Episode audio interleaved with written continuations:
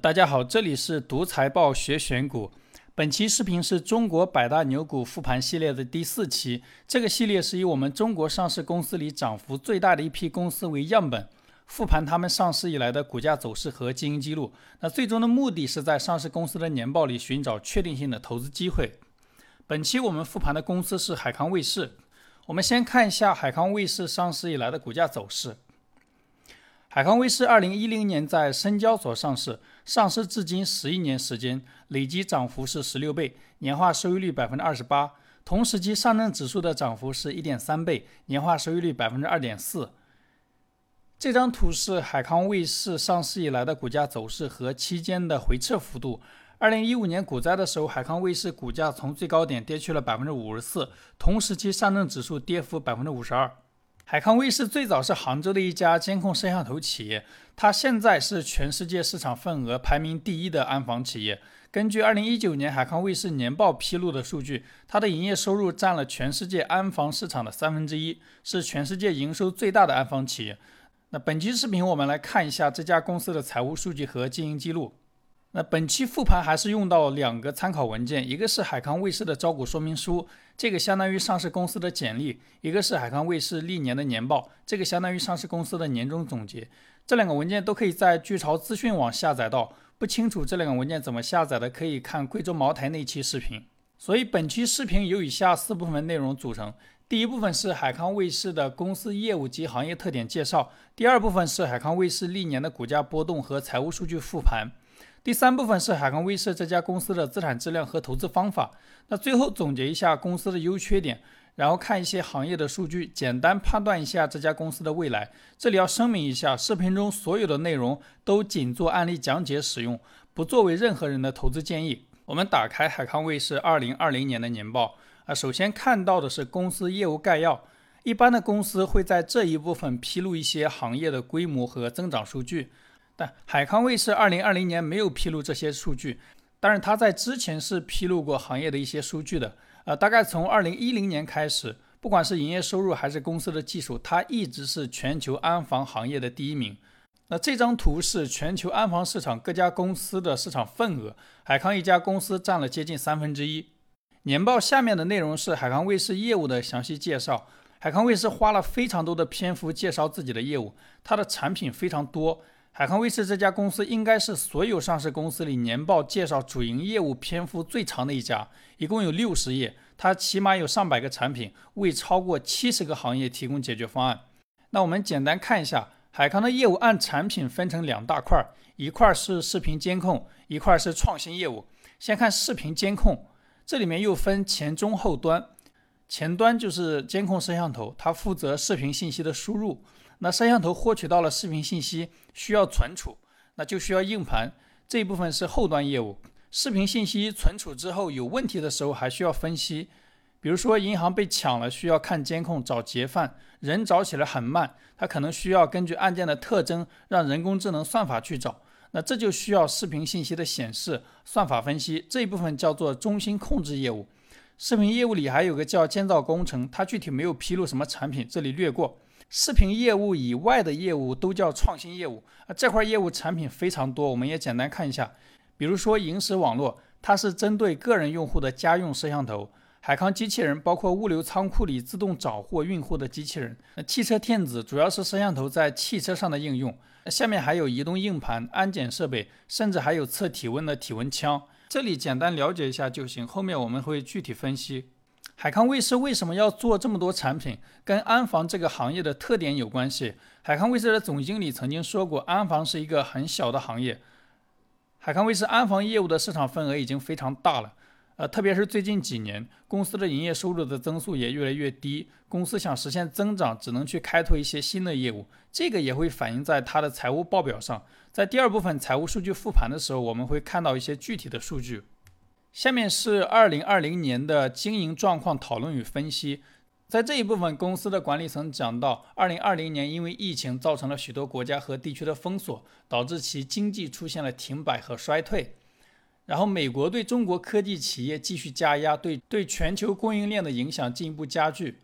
但是，公司在这一年还是实现了营业收入同比增长了百分之十，净利润增长了百分之七点八。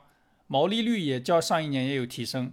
所以这一年虽然外部的因素各种不确定，但公司的收入、净利润和毛利率这些核心财务指标都在增长，这是一个好现象啊。这里海康讲到了特朗普搞贸易战，那被美国加入制裁清单，对海康卫视的财务报表也产生了一些明显的影响，包括华为的财务报表也有同样的变动。那具体是什么变动，我们后面财务分析的时候会讲。那这张图是二零二零年公司各项业务的收入和成本，这里也是按照前面的产品进行划分的。我们等一下会看到各项业务的占比，这里简单看一下毛利率。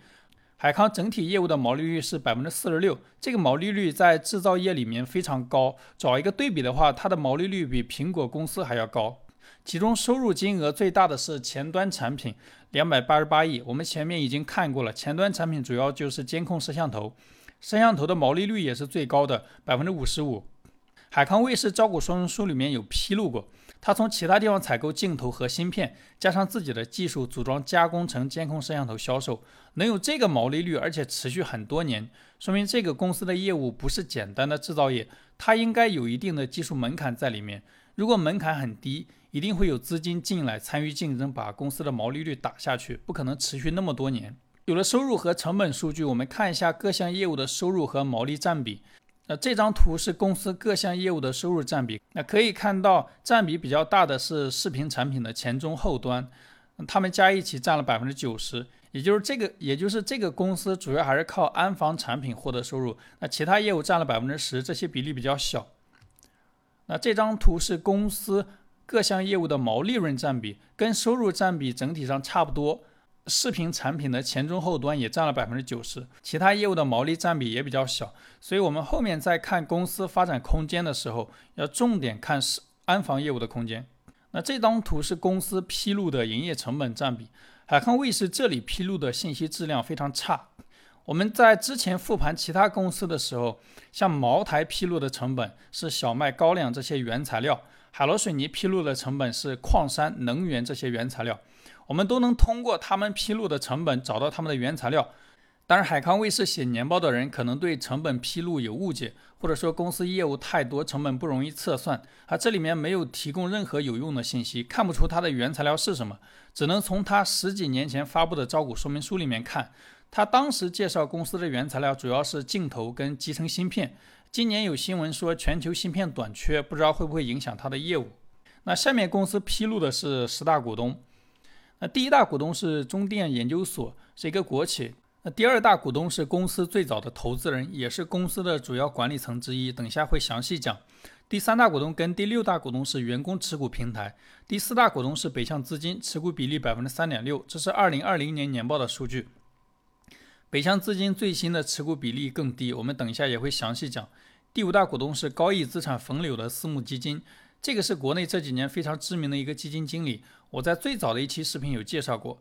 第七大股东是公司的总经理，也是公司主要管理层之一，我们后面也会详细讲。第八大股东是中电研究所，海康这家公司创业的时候，核心的技术人员都是从这个研究所出来的，包括现在的总经理。啊，其他股东是一些投资机构，就不细看了。下面我们单独看一下股东里的北向资金和管理层持股。先看北向资金。这是最近四年北向资金持有海螺水泥股份的变动情况。蓝色是公司的股价走势，红色是持股的比例。北向资金最多的时候持有公司百分之十二的股份，那最新的持股比例只有百分之一点几。特别是今年年初股价大涨之后，北向资金疯狂减持，具体什么原因我们不知道。但是北向资金疯狂卖出，它不是一个好现象。这张是公司的股权结构图。海康威视最大的股东是政府，员工通过新疆微讯投资和新疆普康投资合计持有公司百分之八的股份。这个股权结构跟我们上一期复盘的海螺水泥非常像。我们重点看一下这里的个人股东龚洪嘉，还有刚才十大股东里的胡杨忠，这两个人分别是海康威视的副董事长和总经理，他们是校友，都是华中科技大学毕业的。这是公司年报里披露的他们两个人的简历。龚洪嘉是海康的天使投资人。二零零一年的时候，他投资了两百四十五万，跟中电研究所成立了海康卫视。那从中电研究所带了很多研究员开始创业，这笔投资当年占了百分之四十九的股份，上市至今增值了几万倍。那龚洪嘉的这笔投资，不管是收益率还是收益金额，应该是我们目前 A 股市场上能看到最高的一笔。第二位是海康的总经理胡杨忠，他是海康卫视创业时期的核心技术人员之一。这个人跟我们之前复盘的那几家公司的董事长一样，他也是一个非常优秀的企业家，非常低调，网上他的信息很少。我把能找到的跟他有关的信息都看了，能明显感觉到他是一个非常务实跟朴实的人。他去电视台接受采访的时候，穿一双老北京布鞋，啊，上百亿的身家，杭州四十度的天气，办公室如果没有客户的话，他不开空调，只吹电风扇。开股东大会的时候，有股东给海康吹一些乱七八糟的想象空间，然后但是他说，但是他说海康只想做一家没有故事的公司。啊，真的是一个非常低调、非常务实的企业家。他跟比亚迪的王传福年龄相差一岁，但是比王传福更像一个技术宅。所以，中国的制造业里面真的有一些非常实干的企业家，有兴趣的可以去看一下他的采访。海康威视上市以后呢，这个人是一直在增持海康的。呃，这张图是他们两位增减持海康股份的记录。龚洪家累计减持了一百多亿，胡杨中累计增持了三四十亿。除了他们两位，海康的管理层也基本上都是持有公司股份的。这是海康年报里披露的核心管理层的薪酬和持股。这些管理层大部分是从中电研究所跟过来的，管理层的税前薪酬普遍是两三百万，然后股份的市值也大概都在四五百万。虽然海康威视的大股东是国企，但是在给员工股份上非常慷慨，他基本上两年就会做一次员工的股权激励，每次大概能有三分之一的员工拿到股份。所以，海康威视在激励员工这一块做的是非常好的。以上是海康卫视公司简介和行业介绍部分。下面我们开始海康卫视上市至今的股价波动和财务数据复盘。首先看一下海康卫视上市至今的股价涨跌幅，红色是海康卫视每年的涨跌幅，蓝色是同时期指数的涨跌幅。海康卫视上市十一年，其中九年跑赢指数，两年跑输指数。海康卫视上市至今累计涨了十六倍。这张是海康卫视上市以来的收入变化，红色是利润表的收入，黄色是现金流量表经营活动收到的现金。黄色柱子总是大于红色柱子，说明公司收入的含金量很高。海康卫视的收入从二零一零年上市的时候的三十六亿增长到二零二零年的六百三十五亿，增长了十八倍。这个增长幅度跟股价的十六倍涨幅是很接近的。海康卫视的收入从上市到现在连续十一年一直在增长，哪怕在二零一八年被贸易战影响的时候也在增长，而这是非常罕见的。规模比它大的大华股份上市十三年，营业收入也是一直在增长，从来没有下滑过，说明过去十几年安防行业真的是一个非常好的投资行业。这张是海康卫视上市以来的净利润变化，红色是利润表的净利润，黄色是现金流量表的经营活动现金净流入。海康卫视的净利润从二零一零年上市时候的十一亿增长到二零二零年的一百三十七亿，增长幅度十二倍。这个增长幅度低于公司股价的涨幅，说明公司股价的上涨除了业绩的驱动，还有一点点的估值提升。蓝色线是净利润的增速，增速一直大于零，公司的利润从来没有下滑过。黄色柱子，二零二零年以前都是比红色柱子低的，说明公司净利润的含金量不行。特别是二零一九年，黄色柱子明显比红色柱子短很多。原因是公司每年赚到的现金流很大一部分要拿去买存货，应对下一年的销售。二零一九年差距特别大。那我猜测是二零一八年公司被美国列入制裁清单之后，担心芯片被美国断供，提前买了很多原材料存着。我看了一下华为的年报，华为二零一九年存货增长了百分之七十，也是远超收入的增速。经营活动现金净流入也低于净利润，跟海康卫视是一样的。但是这个情况在二零二零年明显改善。二零二零年公司经营活动的现金净流入明显大于净利润。我看了一下报表，原因是这一年公司的收入增长了五十八亿，但是应收款只增长了十亿，存货几乎没有增长，预收款也增长了十亿。那这些都是公司经营状况明显好转的迹象。看完收入和净利润的整体趋势之后，按照惯例呢，我们还是看一下海康卫视这个趋势中的异常值，也就是它业绩增速很高跟很低的年份。那为什么要关注这些年份？主要是方便我们观察这家公司在极端情况下的表现。业绩异常一定有原因，通过归纳总结这些原因，在预测公司未来业绩的时候有个参考。啊，这就跟我们评价一个人一样，除了看他光鲜亮丽时候的样子，也要看他人生低谷时候的表现。海康卫视上市以来业绩增速最高的年份是二零一四年，这一年的收入增长了百分之六十，净利润增长了百分之五十二。业绩增速最低的年份是二零二零年，这一年的收入和净利润增速都在百分之十。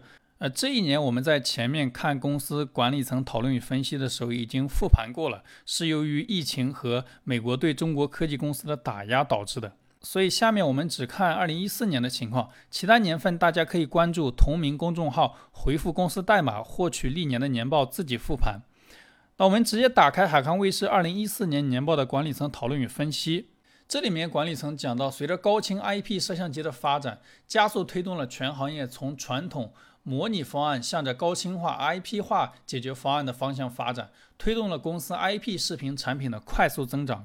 呃，这里面的关键词是公司的 IP 视频产品快速增长，增长的原因是全行业从传统的 DVR 技术向新的 IP 化技术发展，也就是行业技术的变动带动了产品变化，那最后带动了公司业绩的提升。我们先看一下具体是什么技术变动，先看模拟 DVR，它的原理是通过技术把摄像头获取到的信息保存在硬盘，那这些视频信息是不联网的，如果你想查看，只能去找硬盘，有物理距离。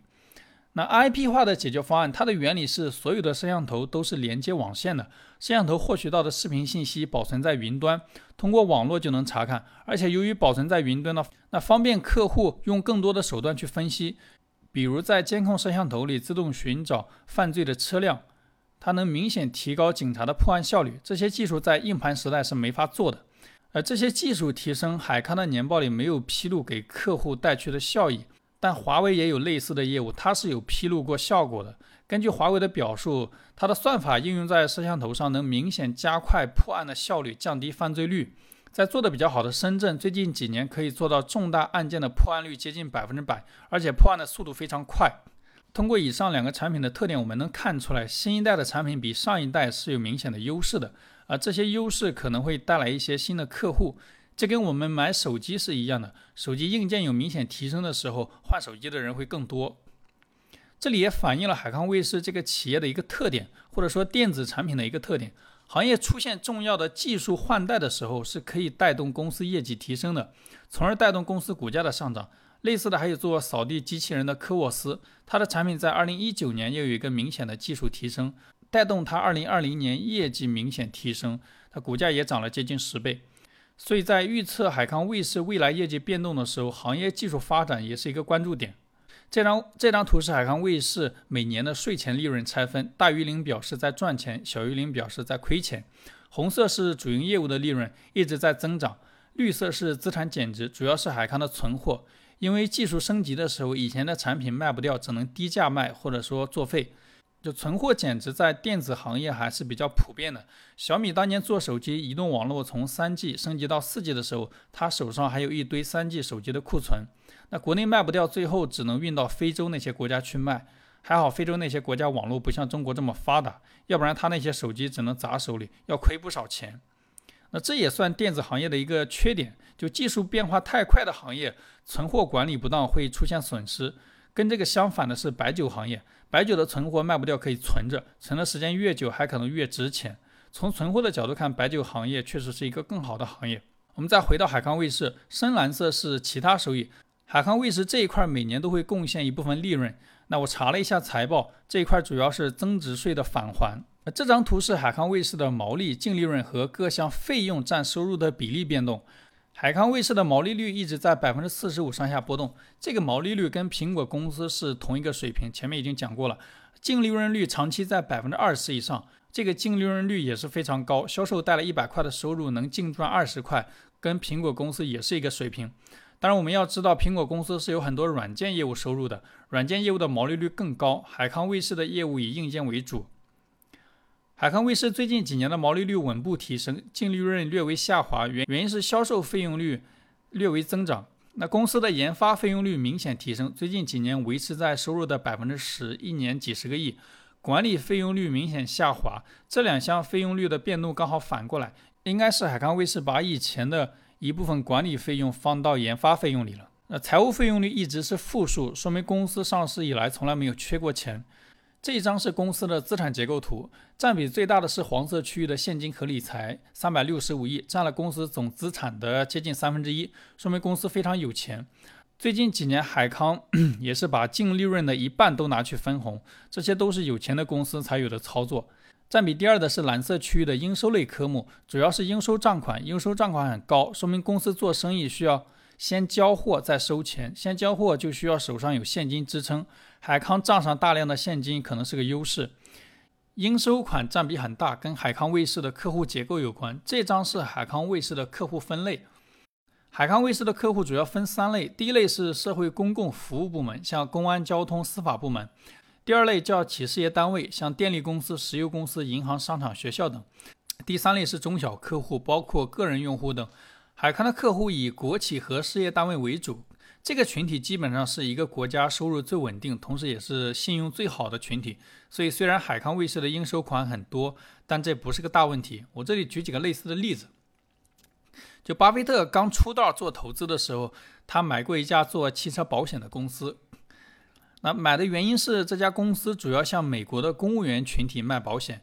公务员是社会上收入最稳定，也是相对更遵纪守法的群体。这些人买了保险，需要赔付的概率就低很多。所以，即便是保险卖的便宜一些，他投的这家公司也很赚钱。那还有个例子是，麦当劳刚开始做加盟的时候，对加盟商没有要求，那加盟商的素质差别很大。结果是，这些人加盟之后，在操作上经常偷懒，不服从麦当劳的出餐流程，搞得同一个汉堡每家店的口味都不一样。品牌提供的服务不稳定，会导致客户的体验很差。为了解决这个问题，麦当劳的老板有段时间只招聘退伍军人和神父做店长。这些人有过长期服从规则的经历，容易接受公司的培训标准。靠这个思路，麦当劳解决了加盟扩张中人的问题。所以这些公司都是类似的。做生意的时候，如果你的客户是社会上最稳定、最有信用的群体，那你的生意大概率也是一门非常稳定的生意，哪怕你有很多应收款。那继续回到海康的资产，红色的是固定资产和在建工程，最近几年略微增长。海康最新的固定资产是八十七亿，远低于现金资产。而且我们前面看研发费用的时候，海康最新一年的研发费用占收入的百分之十，二零二零年是六十三亿。跟固定资产比，海康威视一年的研发费用已经接近二十年积累的固定资产了。那说明两个事情，一个是公司的生意不需要很大的固定资产投入，公司不是一个重资产的公司。那相反的，公司每年投入巨额的研发，人才跟研发才是公司的核心竞争力。它可能是一家披着制造业外衣的轻资产公司。第二个可能是公司的行业有限，已经到了不需要投资的时候。他的总经理在接受采访的时候也说过类似的话。所以海康威视在做安防之外搞那么多新的业务也可以理解。资产图上还有一个稍微要注意一下的是绿色区域的存货，它的占比从2019年明显提升。原因前面已经说过了，它可能是为了防止被美国断货，提前准备了很多重要的原材料。这个跟华为是一样的。这张是公司的负债和股东权益结构图，呃，占比最大的是归属母公司的股东权益，也就是净资产这块资产一直在增长，说明股东投入的钱经过公司的经营一直在增值。海康卫视这个净资产增长的趋势已经很夸张了，但是这还是它上市以后的趋势，在上市以前，海康净资产的增速更夸张。二零零一年，创始股东投入了五百万，五年增长了十倍以上。这个在海康卫视招股说明书里面，公司股份变动那一章有详细的披露。海康卫视每一次增加注册资金都没有引进外部的股东，都是用无，都是用公司赚到的未分配利润。所以上市前，海康卫视的净资产收益率长期在百分之七十以上，这个收益率跟茅台是差不多的水平。那负债端占比第二大的是蓝色部分的应付类科目，这一部分是占用上游供应商的钱。最下面深蓝色的是有息负债。二零一三年以前，公司从来没有有息负债。二零一三年以后开始有，但是有息负债的金额跟前面资产里面的现金比要小很多，所以这块不用特别注意。这张图是公司的营运资产、营运负债和营运净资产的变动。红色是营运资产，是被下游客户占用的钱。因为海康卫视的客户都是国企和事业单位，所以做生意的时候自己要先垫资。海康卫视这块垫资金额还是很大的，三百多亿，确实公司现金流很重要。蓝色是营运负债，是占用上游供应商的钱。海康威视这块金额两百多亿，上游原材料供应商也不容易。营运资产和营运负债相减，就是公司做生意需要的最低流动资金，叫营运净资产。海康威视营运净资产一直大于零。二零二零年这个项目金额是一百四十一亿，说明公司日常经营需要一大笔的流动资金。那下面是现金流量表，现金流量表的科目大于零表示公司有钱在流入，小于零表示公司有钱在流出。海康威视的经营活动现金流净额一直大于零，而且整体上一直在增长，说明公司做生意一直都是赚钱的。投资活动现金流净额大部分时候是小于零的，说明公司投出的资金一直大于公司投资收回的资金。它具体是投资产能，还是说去投资理财？我们等一下会拆开看。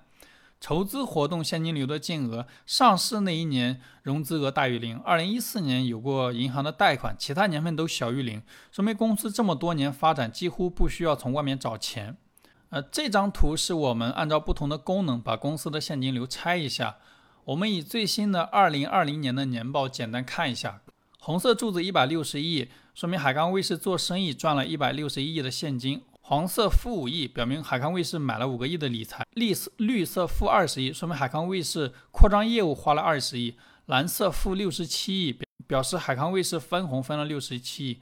蓝色的柱子一直比绿色的柱子长，说明分红分掉的钱一直比扩张业务花的钱多。啊，这些都是蓝筹股的特征。说明行业确实增长空间有限，已经进入大蓝筹的模式了。呃，知道了公司各项活动的现金流，下面看一下公司的自由现金流。红色柱子是公司做生意每年赚到的钱，蓝色柱子是蓝色柱子是公司扩张生意每年花掉的钱。那赚掉的钱减去花掉的钱，也就是公司的自由现金流。那这一部分钱公司可以随便用，分红也行，回购股份也行。红色柱子和蓝色柱子整体上都是增长的趋势，说明公司一边赚钱的同时一边在扩张。海康威视上市以来，自由现金流一直大于零，说明公司赚的钱一直花不完，而且自由现金流越来越多，导致公司资产上的现金类资产越来越多。我们在前面海康威视的资产结构图上已经看到过了。那我们上一期视频有讲过，公司账上的现金资产很高，它有很多好处，比如说可以降低公司的财务成本，从而提升公司的净利润率。当然，对公司财务指标的影响也不都是正面的，比如有可能降低公司的净资产收益率。这张图是海康威视上市至今的估值数据和资产质量数据。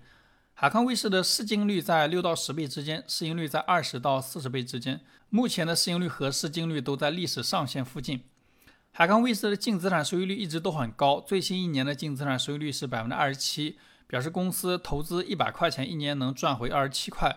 最近几年公司的净资产收益率在持续降低，原因就是我前面讲过的，公司账上的现金类资产太多了，大量的现金是不参与公司经营的，只能买理财，那理财的收益一般都在百分之五以下，所以会拉低整个公司的净资产收益率。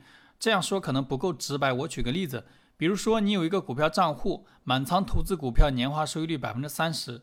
但是现在给你加一个条件，要求你最多只能半仓买股票，那这一部分股票的还是百分之三十的收益率，但是剩下的半仓只能买理财，拿一个百分之三的收益率。这种条件下，你账户的整体收益率肯定不如前面满仓股票的收益率。海康卫视也是这样的，它行业规模有限。公司账上大量的钱无处可投，只能买低收益的理财，所以会拉低整个公司的净资产收益率。很多现金资产占比高的公司都会有这种情况，茅台这几年也是类似。如果把经营需求以外的现金扣掉，计算公司的净资产收益率的话，海康威视二零二零年的净资产收益率是百分之三十八。